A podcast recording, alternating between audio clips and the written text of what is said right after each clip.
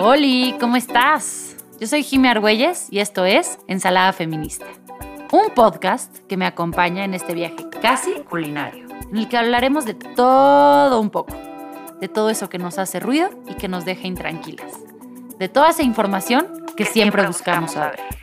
Ven, acompáñame a la cocina. Hola friends, ¿cómo están el día de hoy? Hoy tenemos un episodio que les va a volar los sesos. Es un episodio de lujo, es un episodio que me apasiona, porque quienes ya me conocen saben que yo en algún punto de la vida eh, decía que quería ser presidenta de México. Eh, más bien, desde que era muy chiquita decía que quería ser presidenta de México. Amaba la política, mi papá fue político muchos años, crecí en una casa muy política y ahí cuando me entró mi crisis de los 20, también como que abandoné este espacio y por azares del destino, porque el universo es muy sabio, porque la vida es muy chingona, eh, encontré a un grupo de morras que me regresaron eh, mi emoción por la vida política del país. Entonces, el día de hoy tenemos aquí en Ensalada Feminista a las morras chilangas. Tenemos a, tenemos a Patti, a Sofía y a Sofía Margarita. ¿Cómo están? Hola. Muy bien. Muy emocionadas. Sí. Y felices de haberte encontrado también a ti, Jiménez. Sí. O sea, esto no- ha hecho más que encontrarnos con más morras que quieren hacer cosas en México. Es correcto. Es cabrón, es cabrón cuando encuentras esas sinergias de, de cosas eh, en la vida. Pero, Sí, siento que no hay muchas morras que digan que querían ser presidentas de, de chiquitos. Güey, Sí, es algo que raro. sí, sí, sí, es, algo, o sea, sí es algo que me, que me impresiona cada vez que lo dices porque digo que, wow, güey. está cabrón, o sea, y hay, y hay evidencias, hay evidencias de, o sea, como, o sea, ay, no, en mis, o sea, todos mis ensayos, yo, yo me iba a ir a la universidad, mi papá quería que me fuera a la universidad en Estados Unidos y todavía mi, mis ensayos de entrada a la universidad eh, en Estados Unidos hablan de que yo quería ser presidenta. Eh, en la escuela hay profesoras que se acuerdan de que yo quería ser presidenta. Güey, Presidenta de la nación. pero ese sí.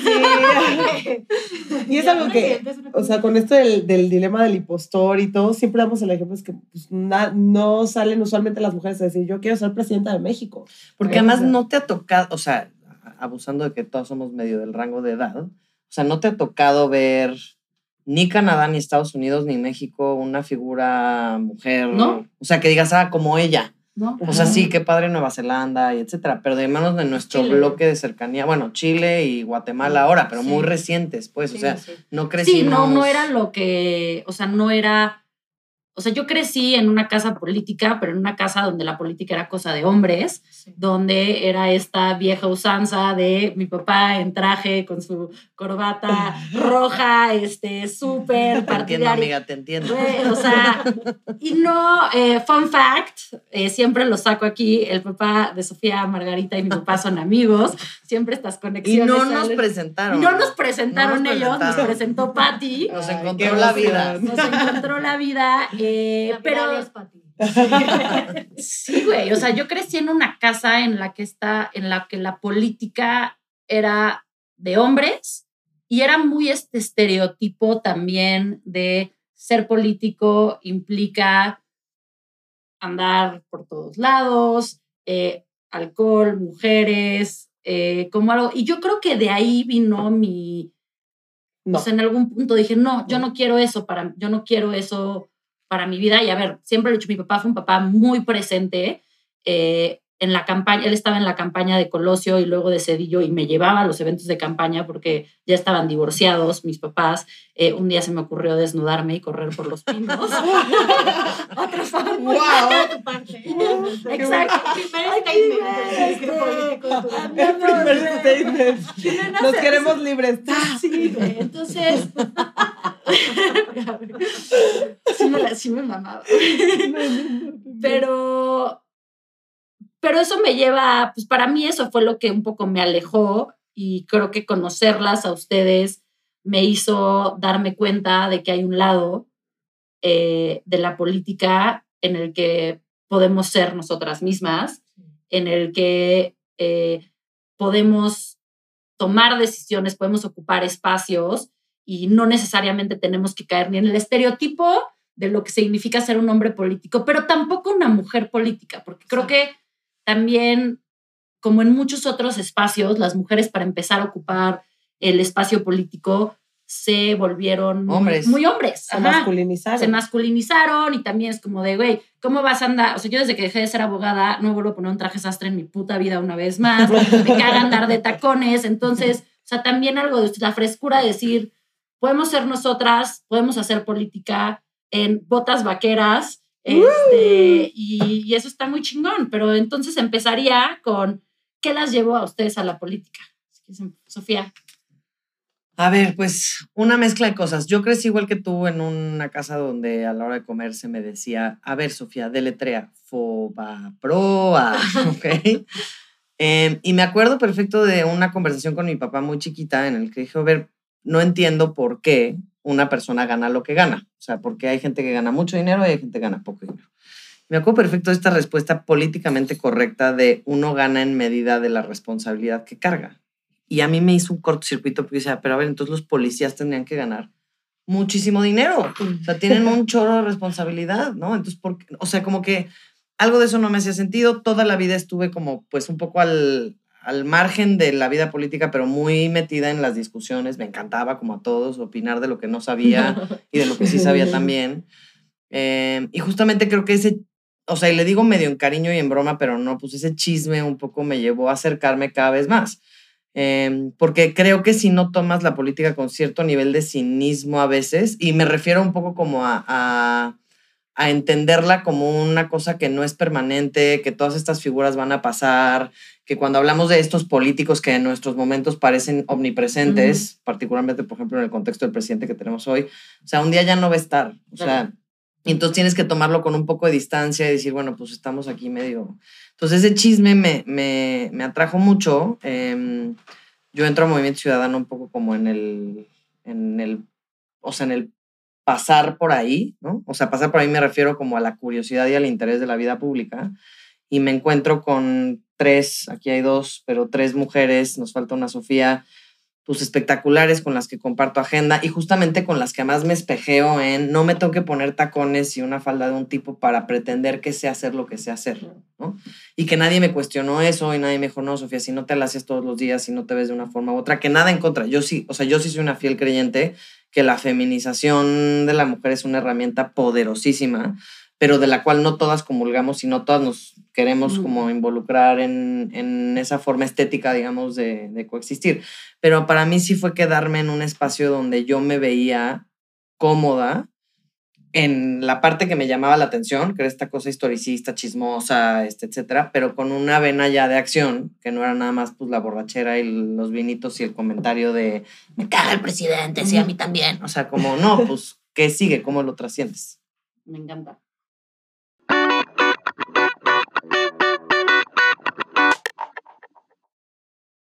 Fue un muy buen momento en el que nos encontramos todas nosotras, porque también yo creo que un miedo permanentísimo que tiene cualquier persona en este país, me cae, es la cosa con los partidos políticos, ¿no? O sea, porque incluso si eres un ciudadano activo, ¿no? Este, que quiere participar y que quieres estar involucrado en cambiar eh, al país y mejorarlo, dices, sí, sí, sí a todo, pero no en partidos políticos, ¿no? Alejándote de los colores. ¿Para qué te metes a eso, la grilla y taca, taca, no?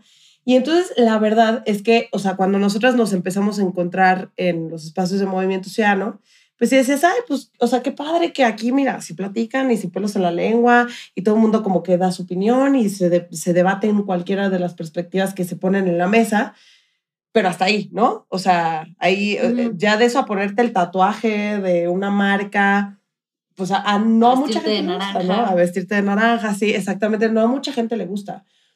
Pero también creo que es una cosa que, que, que tuvimos todas en ese momento, eh, era como one shot, ¿ya ¿sabes? Era una oportunidad que se presentaba en ese momento con unas condiciones, con la gente correcta, que sabíamos que si no lo tomábamos en ese momento ya no se iba a volver a presentar la oportunidad así como se presentó en ese momento, ¿no? O sea, poder hacer política con morras de nuestra edad, que tuvieran las mismas causas, que defendieran una serie de cosas que además te permitiera el espacio de debatir, encontrarte con muchas ideas y discutirlas libremente, eso creo que lo aprovechamos muy bien porque dijimos, no, volver a aparecer. Y además, si no vuelve a aparecer, es nuestra culpa.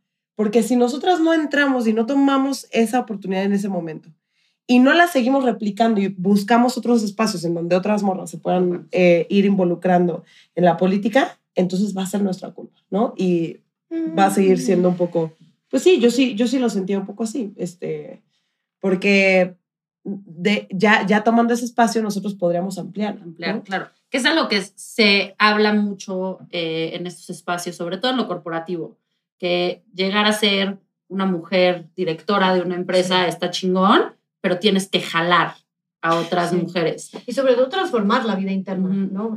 de esa institución, empresa, cualquier cosa en la que estés. Totalmente. Y yo, creo, que eso es a mí lo que me obligó a quedarme también en, en este caso en Movimiento Ciudadano. O sea, como que sí, como dice Patti, sí fue una, sí ha sido como una vía en la que podemos moldear y podemos como trazar como nuestro camino. Nosotras decidimos como competir juntas. Y entonces como en esa cosa de cómo competir juntas también nosotros teníamos mucha libertad, no solo de la agenda, pero cómo hacerlo y cómo traducirlo a este desde redes hasta territorio, hasta, hasta nosotras, pues. Entonces, eh, y también en esta cosa como de responsabilidad más que culpa, creo, para ti. O sea, es como sí sentir la responsabilidad de, bueno, ya estamos acá, ya decidimos, o sea, porque sí es una decisión tomar partido y no es una decisión fácil. Difícil. O sea, porque, porque aparentemente tienes que responder por todo y por todos. o sea, te este, fiscalizan todo. Te fiscalizan todo. Eh, em, o sea, no es una cosa, sí es diferente. Yo, yo desde, desde mi perspectiva, pues sí, sí había estado trabajando desde antes, pero no como, no, pero más tras bambalinas. Ajá. Entonces, pues sí es diferente estar en la cámara y ser asesora y, este, y redactar iniciativas y, y como que todo ahí es como una, pues un terreno más neutral, pero ya cuando pasas a la, al terreno del, de tomar partido y de lo electoral, pues sí se vuelve una cosa más densa, pues, o sea, porque tienes que estar, justi porque sí te piden justificación de todo, de tu actuar, de, este, pero sí descubrimos en, uh, en, en este camino que juntas podemos como sobrellevarlo mucho mejor. Me encanta esto que dicen de ponerse la camiseta, eh, y, y, tú lo decías, Pati, que, que a veces es, mm, no a veces, es muy difícil eh, ponerse esa camiseta, sobre todo creo que hoy en día, creo que en la época de nuestros papás. Sí, era más normal. Era militar. más normal, militar, veníamos de un partido institucional. Si estabas en la política, estabas en el PRI y probablemente traías la camiseta puesta. De ahí viene luego todo este tema de pues, los partidos políticos son malos, no sé qué. MC es un partido eh, bastante joven comparado con los otros, es un partido que se ha distinguido por sus estrategias. Pero ¿qué más? ¿Qué más hay atrás de Movimiento Ciudadano para ustedes? Eh, porque creo que la mayoría de los, las personas que nos escuchan a lo mejor nada más se quedan en Movimiento Naranja, Movimiento Ciudadano.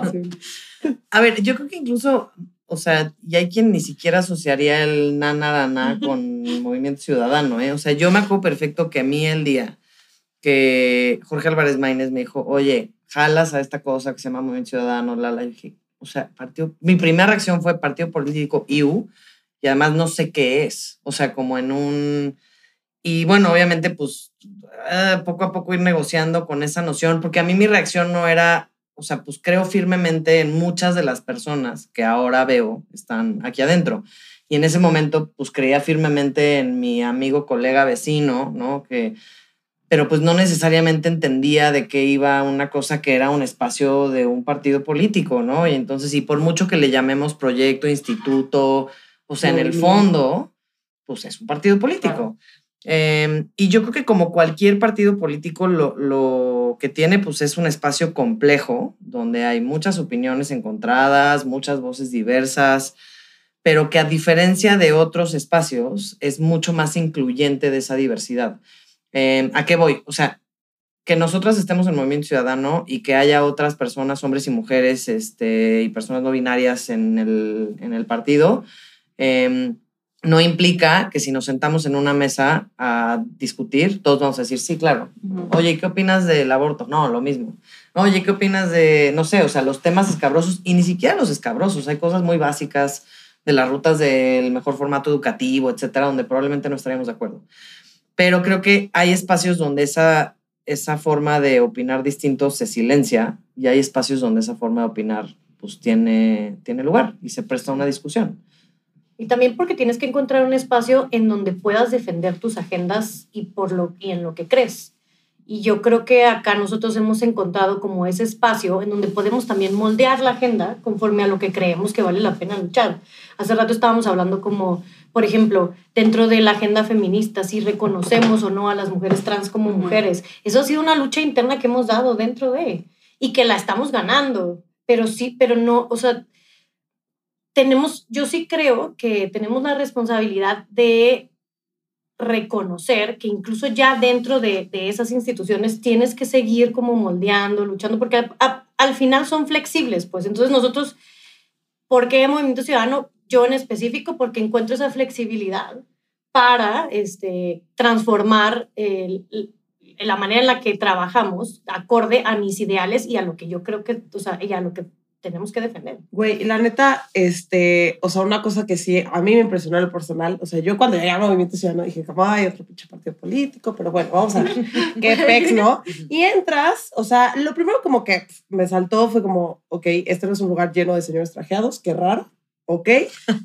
Entras y hay un chorro morras, ¿no? Pero, güey, o sea, las regidores, regidoras así que una morra trans, de repente acá un, grupo de lesbianas que también estaban armando su campaña, y luego de repente otros chavos allá con treinta y tantos años eh, con candidaturas a gobernador.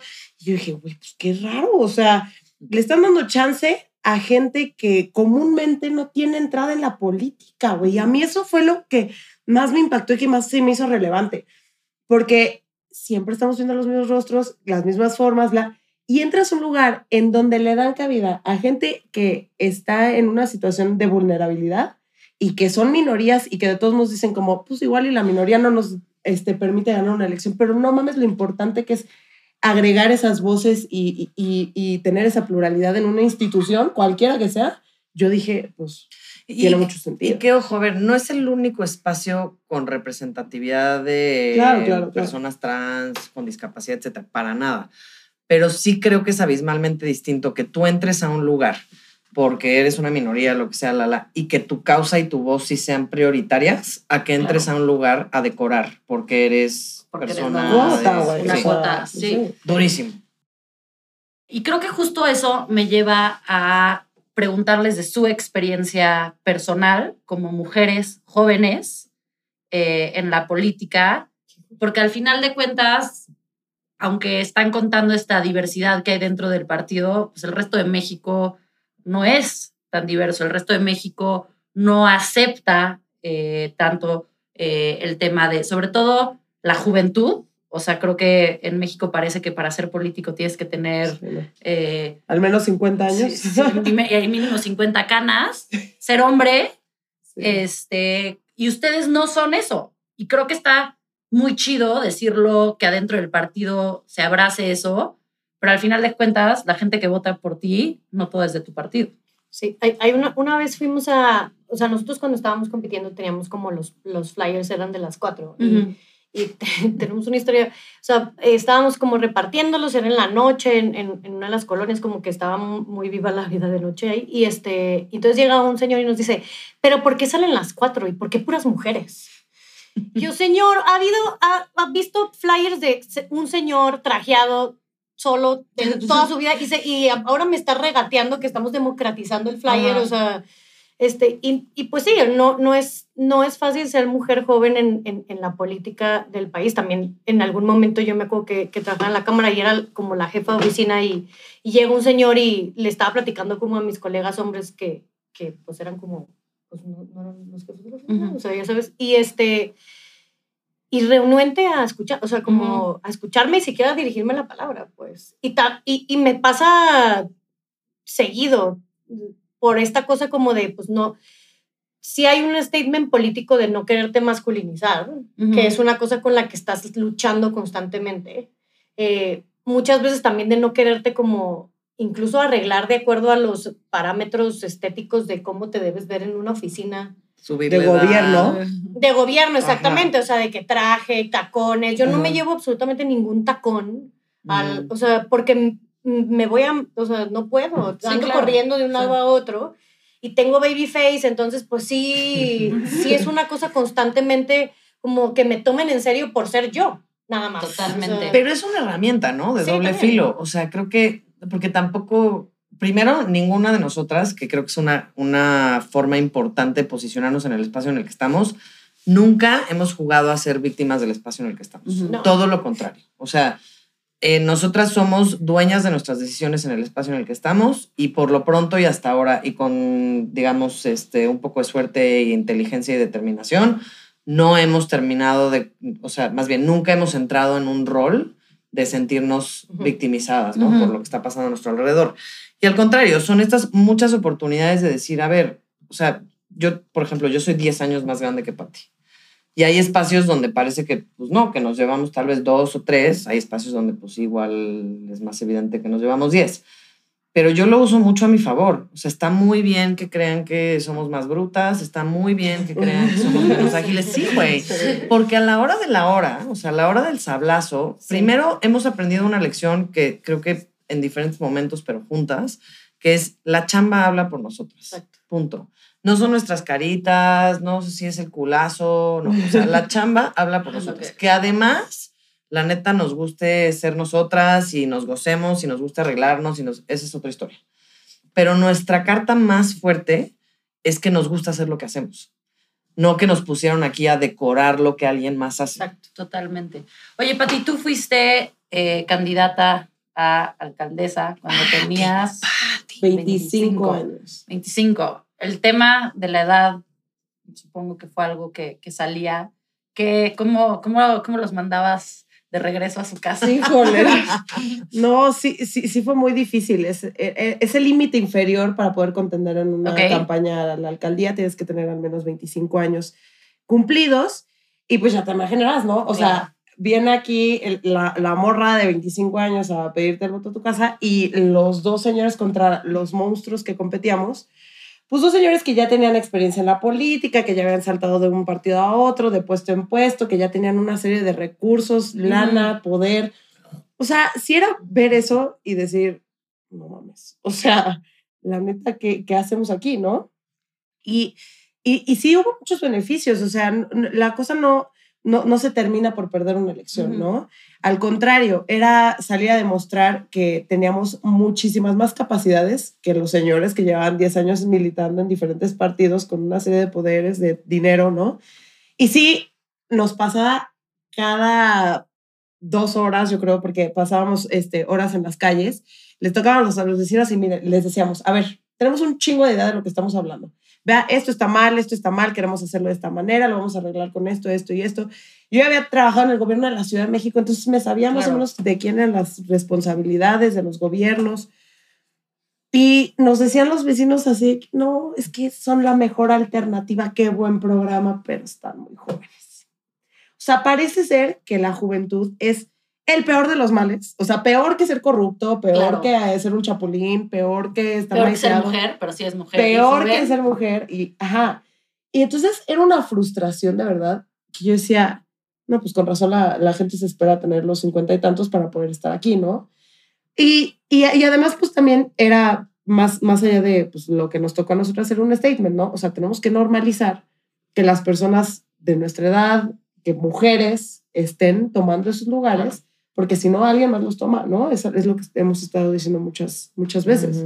Y hablábamos justo, o sea, creo que es bien importante, eh, como tú dices, no, no todo se reduce a ganar o perder una elección, es también esta visibilidad de que haya mujeres contendiendo para estos puestos, el ver, o sea, decíamos, no ha habido presidentas eh, mujeres en, en México, en Norteamérica, pero por primera vez en las elecciones pasadas en Estados Unidos vimos ya candidatas. Estam- Estamos empezando, empezando a ver. Aquí, o sea, aquí Cierto, creo aquí que el también. 2021 fue una elección. A ver, en este país todavía nos han dicho, no estamos listos para una presidenta. No estamos listos para una gobernadora. ¿no? Entonces había este mito urbano, o sea, pero leyenda totalmente, de que no ponen mujeres candidatas porque no van a ganar. ¿no? Y de repente, por paridad, por un tema legal, en el 2021, pues resulta que en los estados los partidos ya no pueden lanzar hombres nada más. Se tienen que ir 50-50. En la historia de México, hasta el 2021, habíamos tenido nueve gobernadoras. En toda la historia del país. Nueve gobernadoras en 32 estados con elecciones seccionales. O sea, es nada. Y el año pasado, en una sola elección, entraron seis. O sea, sí hay que decirlo y decirlo muy alto. Y a ver, ojo, no son tal vez las mejores, o sea, hay algunas que dan terror, sí, 100%, pero hay 100% de señores que también pueden dar terror. O sea, eso no es un tema de género. Lo que sí es un tema de género era que no había cabida en esos espacios porque no iban a ganar. Pero no nada, más, frieguen. nada más para hacer un paréntesis en esto, porque también siempre nos requerirán, no, pero ¿qué mujeres entraron? Ya vieron, están gobernando de bla, bla, bla. O sea, lo que nosotros decimos es, en el momento en el que se equipare el número de mujeres gobernadoras con el número de hombres gobernadores que ha tenido México, en ese momento cuando ya haya igualdad de, de números para ambos, pues ya podemos comparar.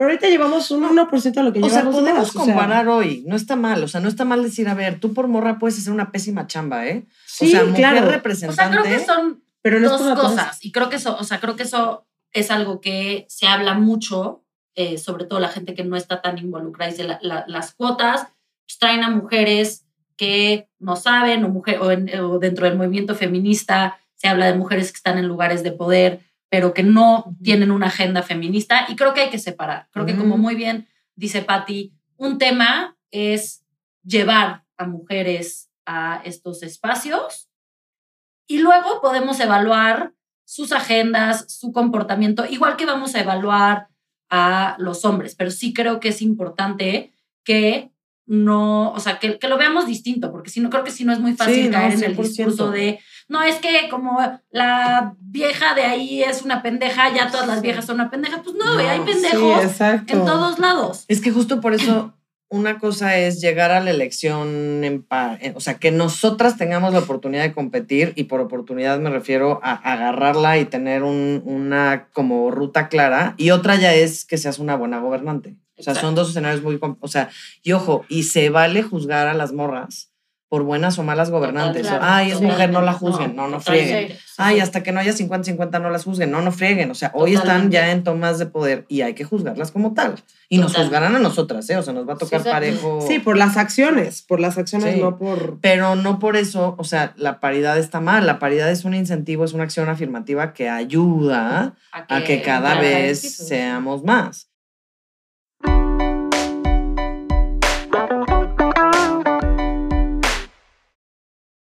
Sof, y a ti te preguntaría, ¿por qué crees que a la mayoría de la gente le da hueva la política? Cuando aquí, aquí, aquí yo la paso bomba cada vez que estoy con ustedes. Me mama la política, pero la mayoría, o sea, últimamente que le ha platicado a la gente como de, no, pues estoy metiendo, no sé Sí. qué, me dicen, ¿por? ¿Qué necesidad? Claro. O sea, a la gente le, le encanta hablar de política, pero no meterse. Yo creo que, pues, como condición Sí. humana, es que sí creemos mucho y, y creo que caemos como personas, todas, todos, eh, en los blancos y los negros. Y pensamos que no hay matices y no hay grises, incluso en la política. Y también porque nos da mucho miedo tomar partido, porque implica un compromiso. Entonces, Ujú. eh, y e- es esa, es esa cuestión y también combinada con, pues sí la sentimos una cosa muy lejana. O sea, sí lo- las, los partidos políticos, las instituciones públicas sí se ven como esa cosa lejana, eh, como esa cosa que muy difícil de acceder, como, o sea, ¿en qué me beneficia esto que están hablando? O sea, hay mucho ruido también, eh, que se está discutiendo. Entonces, de hecho, hay un, hay, un, hay un newsletter de una morra en Estados Unidos que justo te manda un newsletter sin ruido. O sea, Ok. dice que without no- the news without noise. Y, este, y, y, y porque, el, porque el ruido también te hace decir, ah, ya no quiero escuchar nada, Claro. ya sabes. Entonces, eh, creo que objetivamente sí tenemos que, como, o sea, como partidos políticos, pues hacer la chamba de acercarnos más a las personas, a los ciudadanos y ciudadanos.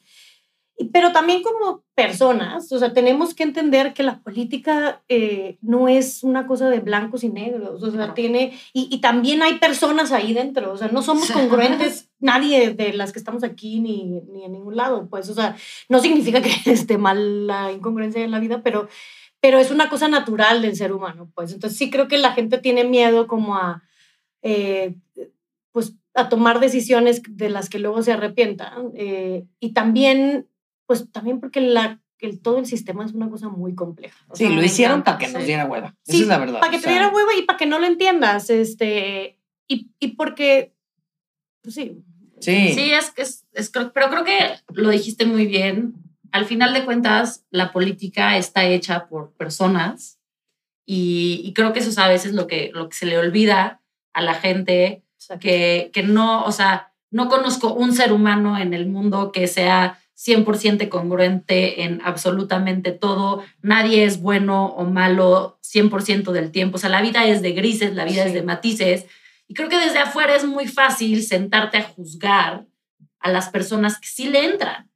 Y creo que mucho de lo que nos ha llevado a la chingada como país, porque sí creo que hay, en este momento estamos viviendo una época muy cabrona eh, como país, es porque no nos involucramos, porque es muy fácil decir que alguien más se ponga la camiseta. Yo no me voy a poner la camiseta, pero hacer política no es solo ponerse la camiseta. La política está en todos nuestros días, en todo lo que hacemos.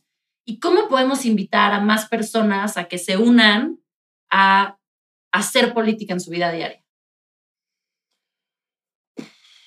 A ver, o sea, primero, quien escuchando esto diga yo sí tengo igual que Jimena, Sofía, Sofía y Pati como este morbo y esta necesidad de estar- Chisme. güey. Eh, a mí O también me gusta sea, el chisme. Escríbanos, o sea, Sí. Escríbanos. como, como, o sea, reach out, qué pocha, pero este... Este es un podcast muy pocho. Aquí, aquí, aquí. O sea, aquí se primero puede. busquen, y si no somos nosotras, y Sí. se identifican con alguien más, o sea, no tiene- Exacto, no tenemos que ser nosotros. O sea, creo que se vale decir, oye, a mí me interesa cómo le entro, cómo hago. Primero, cuando quieres estar ya en esta, en esta lado de la cancha, o sea, Claro. ya del lado de, de la portería de la política como tal, ¿no?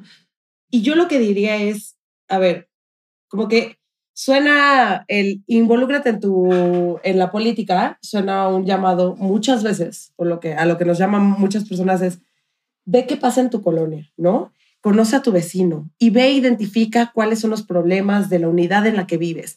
A ver, no tienes que hacer eso, ¿no? O sea, porque qué hueva, o sea, mucha gente le da mucha hueva, está ocupado todo el tiempo, tienes chamba, o sea, ¿por qué te vas a salir a ver qué problema tienen los vecinos? O sea, Regresas 10 pm, quieres dormir. no manches, o sea, sí, Oye, el niño te pones a hablar con el vecino y ya no te soltó dos horas, ¿no? O sea, y eso quien te quiere hablar, si no te menta la madre, ¿no? Así que a ti qué te importa, la la verdad, exacto, sí. Que eso también ha sido un problema que hemos tenido nosotras, ¿no? Porque también vivir en la ciudad es horrible.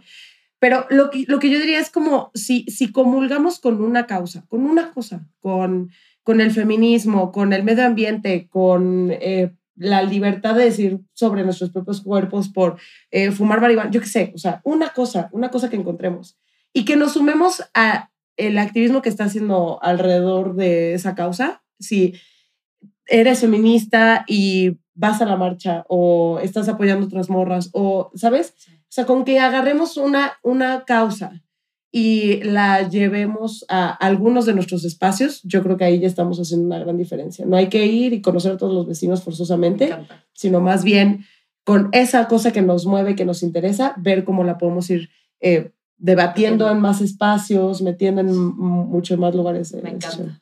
¿Tú qué dirías, Sof? Pues sí, cuestionar, pues abonando a esto que dijeron las dos, cuestionarte constantemente lo que está pasando. O sea, también no tragarte todo lo que te dicen. O sea, sí tener como pensamiento crítico en torno a lo que está pasando, por qué lo dicen, por qué será. eh, y, y no, neces no nosotros aquí estamos hablando como mucho desde lo institucional y partidos políticos, pero no te tienes que eh, acercar desde esa vía solamente. Pues hay Sí, muchas no. vías, hay muchas ac- actividades, justo lo que dice Pati, que es un problema que te, o sea, que te llama la atención. No sé, estoy muy preocupada por el medio ambiente. La- por las costas. No, pues quiero, o sea, ¿qué, qué están haciendo Claro. en este, en este, En en estos este proyectos. Donas sí, 20 sí. pesos, güey, ya, o sea. Y, es una ¿Y cosa. qué están diciendo sobre ese tema? O sea, como que empieza mm, como a interesarte en eso y te puedes involucrar de cualquier, de donando, de- la- recogiendo la basura. Pero, pero de manera periódica, o sea, lo que sí, Sí, creo que no sí, se sí. vale es doné 20 pesos o me fui a Y ya limpiar una playa y ya y hice ya. mi chamba. No, o sea, y al revés, justo por eso creo que está muy bien lo que dice Pati de, o sea, no, no te tienes que sacrificar existencialmente porque todos tenemos complejidades de nuestros entornos. Las Todos somos personas- seres humanos. Sí. Y, y en seres humanos, seres humanos somos cuidadoras, somos cuidadores, tenemos abuelitos, tenemos papás, tenemos hijos, tenemos problemas de salud mental, tenemos muchas cosas. Pero lo que sí creo es que el, el tomar, pues, aunque sea irónicamente partido de tu lucha, que no necesariamente es partido de tu partido, Sí, este, sí, sí. O sea, sí implica pues un, un compromiso de una suerte, o sea, de sí estar Sí. presente. Y nada más, o sea, para cerrar esto, o sea, por ejemplo, yo, el, mi, mi ejemplo como más continuo es mi hermano. Mi hermano se dedica al mundo de la tecnología y hizo su coche y su objetivo en la vida es cambiar la vida automotriz de México. Y está muy acotado y está muy específico y lo que mi hermano quiere es que se hagan más coches mexicanos y que sean sin combustible. Y esa es su causa. Y, él- y él decidió eh, abocarse su carrera en eso. Por eso siempre digo que la, el mundo necesita más gente que ame lo que hace y que ya identificó esa causa y entonces si le mete el 100% a eso, pues va a ser una mejora para todos. ¿no? Totalmente. Y no tomarnos tan en serio, o sea, tomarnos en serio el, el problema, digamos, o sea, el... Porque luego lo que sucede es que nos trepamos a las mesas de discusión, o sea, en mesas de discusión de sobremesa del sábado en tu casa, o sea, del domingo, ¿no? Estoy hablando de... Sí. Entonces nos enganchamos y si tú y yo no opinamos igual y entonces al final nos juzgamos y... A ver, nuestra causa es seria, sí. Nosotras tenemos a veces que aprender a reírnos de nosotras mismas y darle el avión un poco o asumir como las posturas de terceros, aprender a dialogar con nuestros papás, con nuestros hermanos, con nuestros amigos. Vivir con más Eso es hacer ligereza, política. y Vivir con Sí. más Pero y literal, eso es hacer las política. cosas. Oigan, y bueno, para ir cerrando el, el episodio del día de hoy, que se- espero que sea el primero de muchos, Sí. eh, ¿qué se viene para las morras chilangas? Ándale. Muchas noticias. Sí. Muchísimas. Eh, se viene mucha chamba, mucha Sí. chamba porque queremos seguir en la Ciudad de México, en Coyoacán, en nuestros espacios. Eh, estamos grabando cosas. Estamos preparando para ustedes un podcast con la guía, obviamente, de nuestra gurú, Gina Reyes, que nos enseñó el camino del bien del podcast. De estos espacios Sí, tan sí, chingones sí. que es Sí, poder sí, sí. llegar hasta sus oídos. Ya no se evangelizó, podcast, podcastiza. Así que si nos dan chance, pues aquí lo vamos a estar este, anunciando. Esperamos que Jimé nos apoye también Claro dándole sí. aire. Claro que sí. Sí, queremos hablar de política desde todos estos ángulos que decimos, que no necesariamente son los que uno espera. No es la mañanera, no es este, las La decisiones de los cámara, diputados, exacto. nada.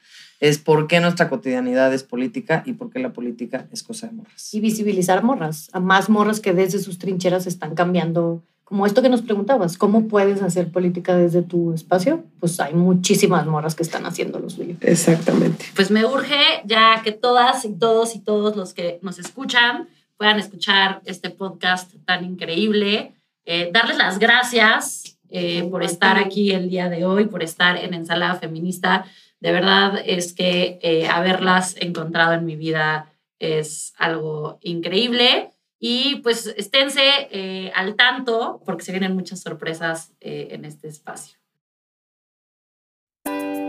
Muchas gracias por ser parte de la receta del día de hoy. Sin duda, me quedo con muchos ingredientes y sabores que suman a mi recetario personal. suman a mi recetario. Espero que tú también, y sobre todo, que hayas disfrutado este episodio que preparamos especialmente para ti.